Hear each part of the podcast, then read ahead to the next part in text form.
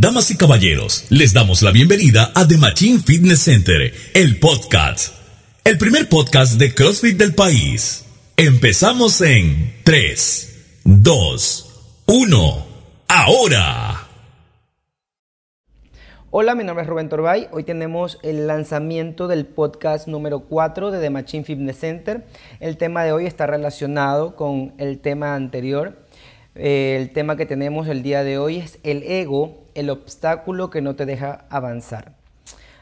Como bien es cierto, este tema es muy importante debido a que muchas personas, e incluso yo cuando inicié en este deporte, eh, nos llenamos de, este, de este defecto, de, este mal comportamiento denominado el egocentrismo. El egocentrismo es un obstáculo, como lo decimos en el tema, en el tema de hoy, eh, es un obstáculo que definitivamente no te deja avanzar, no te deja progresar y no te deja ver lo que tienes enfrente. ¿Cómo afecta este, este tema de egocentrismo en los deportistas? El ego es un defecto que puede hacer perder mucho al deportista, no solo en cuanto al rendimiento, sino en la relación que este atleta tiene con las personas de su entorno. Y esto va a ir deteriorando de a poco a poco su comportamiento y su amistad hasta cierto punto con, este, con estas personas que están relacionadas. Muchos deportistas tienen un defecto que les puede acarrear muchos problemas. Este defecto sigue siendo el ego, el creerse superior el creerse una persona que no necesita el apoyo de los demás. Esto va a afectar de manera perjudicial tanto en el deporte colectivo, en el deporte grupal, como en el individual. En el caso de los deportistas que comparten juegos en equipos, siempre puede aparecer en el conjunto un miembro que no sabe gestionar su ego. Sin embargo, el contexto de trabajar en grupo eh, es el escenario ideal para reconocer reconducirlo y saber canalizarlo eh, en algo muy positivo para todos. Por otro lado, en nuestro deporte, en el CrossFit como tal, eh, los deportistas individuales principalmente eh, tienen consecuencias del egocentrismo debido a su falta de tolerancia y a las frustraciones, ¿no? Y los problemas en habilidades de, regularizar sus emociones, de cómo saber enfrentar y mostrarse ante los demás por el mismo problema de ego que mantiene esta persona. El ego tiene muchas consecuencias dentro del ámbito deportivo. Eh, en ambos casos es muy probable que se produzca un deterioro del rendimiento, así como, como una disminución del bienestar y el disfrute por el deporte. Muchas personas se enfocan más en querer ser los mejores, eh, en creerse, importante decir esta parte, en creerse los mejores así no lo sean, y esto va a ir eh, afectando a, este atleta y al olvidarse que el deporte tiene que disfrutarse. ¿no? Eh, a continuación les voy a detallar unos puntos claves ¿no? o las consecuencias que el egocentrismo afecta en un deportista.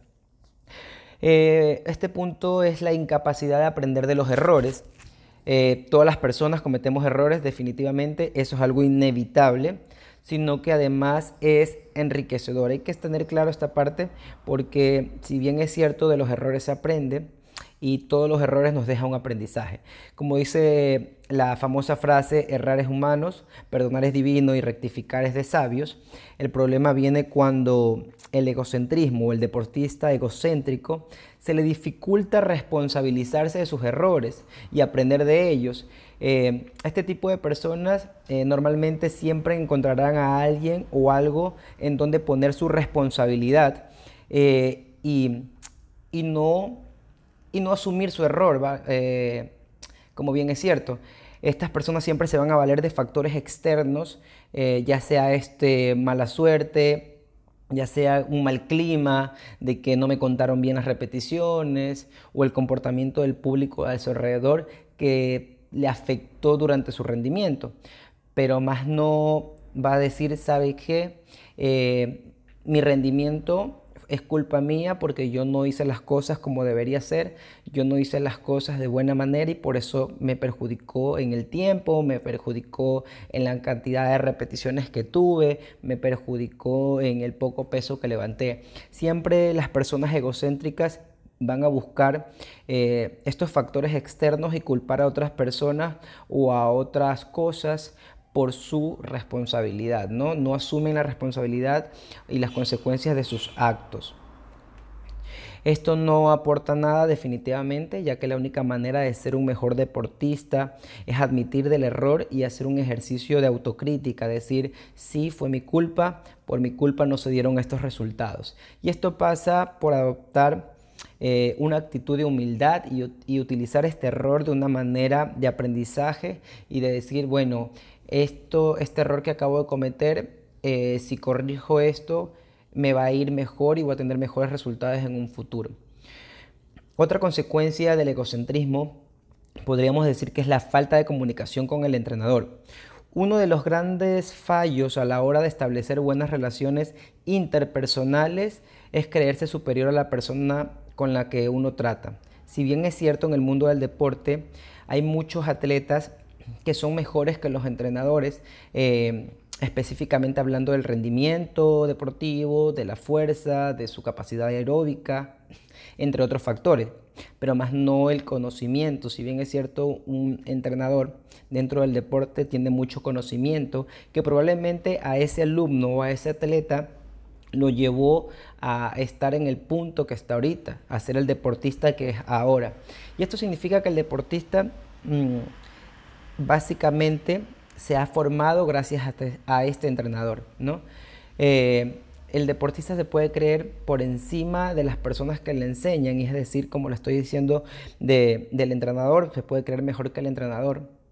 Y esto va a dificultar las relaciones entre atleta y entrenador. En la práctica, estas actitudes se traducen en una desconsideración y una falta de comunicación con el entrenador, incluso una falta de respeto. Por ejemplo, ante la corrección de una técnica o de un mal movimiento que el entrenador le hace al deportista, el deportista egocéntrico responderá como si se tratara de un ataque personal, a tal punto que podrá pensar, no, el entrenador tiene algo en contra mío, el entrenador me tiene envidia, el entrenador me tiene coraje, pero y va a responder de esta manera de una forma negativa ante, ante un llamado ataque personal viéndolo de tal manera o del punto de vista del, atleta egocéntrico. Esto no solo deteriora la relación, sino que también pone al deportista en una posición muy comprometida en cuanto a la capacidad de aprendizaje, porque al ser una persona muy egocéntrica y al creerse que se la sabe todas, que tiene todo el conocimiento, que tiene todo lo que, lo que le puede servir para ser un mejor atleta, no le va a dejar escuchar los puntos de vista diferentes de otras personas externas e incluso de su entrenador, y esto perjudicándolo de tal manera en su capacidad de aprendizaje yo considero que la mayor, eh, que la mayor consecuencia eh, en, las personas con, con, egocentrismo es que tienen una mayor frecuencia de comportamientos antideportivos. El egocentrismo no solo afecta negativamente al rendimiento deportivo, sino también al comportamiento que se tiene con los rivales. ¿En qué sentido? Que muchos, ah, muchos atletas eh, con problemas de, egocentrismo aumentan su comportamiento contrario al juego, al juego limpio o a los valores fundamentales del deporte, ¿no? Va, valga, valga decir que este tipo de personas eh, sienten que su comportamiento antideportivo, como por ejemplo decirle a una persona que te gané, eh, no, eres mejor, no eres mejor que yo soy mejor que tú, son comportamientos que no se ven dentro o no se deberían ver dentro de, un deporte, ¿no? Siempre hay que respetar al contrincante, siempre hay que respetar al atleta, porque si bien es cierto, hay muchos factores que, se involucran dentro de, un rendimiento deportivo, en los resultados de un rendimiento deportivo, factores como que no pudo haber dormido bien, eh, problemas familiares, que son factores que si bien es cierto, no deberían afectar dentro de la parte deportiva, si afectan de tal manera, ya porque si su, parte mental o psicológica no está bien dentro de una competición, se va a afectar su rendimiento, ¿no? Esto se puede explicar de dos maneras. Eh, porque el egocentrismo aumenta frecuencia e intensidad de emociones negativas que el deportista no sabe manejar o bien porque reduce las actitudes y creencias relacionadas con la competición sana. ¿no? Este tipo de personas tienen un concepto erróneo de lo que es competir de manera sana, eh, un concepto erróneo de, de qué es ser un deportista y qué ser, y ser un verdadero ganador. No, no siempre eh, cuando uno gana es porque porque ha tenido un buen rendimiento, ¿no? sino más bien porque los factores externos que se involucran dentro de una competencia te beneficiaron y, te hicieron acreedor de esa victoria. Eh, no hay que dejar que el egocentrismo te haga perder los valores, es importante esta parte de aquí, ya que es un mal que se va apoderando del deportista y poco a poco va mostrando su peor cara el individuo en cuestión, en este caso el atleta, no se dará cuenta de este tipo de comportamientos, pero sí lo harán las personas con las que se trata habitualmente, a tal punto que esta persona se va a ver amenazada y va a creer que todas las personas que lo rodean están en su contra. En muchas ocasiones el egocentrismo evidencia problemas de autoestima, o de confianza hacia uno mismo. Muchas de estas personas o atletas eh, que tienen el problema de egocentrismo eh, tienen como una coraza que tratan de ocultar su problema de autoestima y lo, y, lo proyectan de tal manera eh, con, con, egocentrismo. Aunque parezca que el egocéntrico se cree por encima del resto, como le dijo anteriormente, lo cierto es que por debajo de toda esa actitud hay una persona vulnerable y con muchas dudas y desconfianza. Por todo esto, antes de dejar que el egocentrismo te consuma y te apague como deportista y no te deje avanzar, porque créeme que es un obstáculo grande que a muchos deportistas los ha estancado y los ha dejado de tal manera que no hay un avance, no hay una mejoría, debido a que se la creen que son los mejores, debido a que a que no le dan la oportunidad a, aprender nuevas técnicas, nuevos rangos, nuevas nuevas técnicas para poder levantar, para poder moverse de tal manera, para poder mejorar. Lo mejor es ponerle fin lo antes posible y por ello conviene apoyarse en las personas que están cerca de ti, ya sean amigos, entrenadores y familia. Esto va a ser un factor muy fundamental para que tú puedas poner y hacer de lado este, este egocentrismo y concentrarte en lo que realmente quieres, que, que es avanzar como deportista. Eh, como consejo te, te, indico que el éxito de las personas que queremos es nuestro éxito. Si triunfa uno, triunfa el equipo. Eso es en el trabajo en equipo. Vivir las alegrías ajenas como propias es la mejor manera de vivirlas, sin egos, sin envidia. Eh, aquello que ofrezcas a, a las demás personas ten en cuenta que es lo mismo que vas a recibir. Muchas gracias. Esto fue todo por el podcast del día de hoy. Espero que, les, que les, guste, que les agrade. Este tema es muy importante y, espero que, lo apliquen y no se dejen llevar eh, por este factor egocéntrico, por, esta, por este tema que hablamos el día de hoy del ego.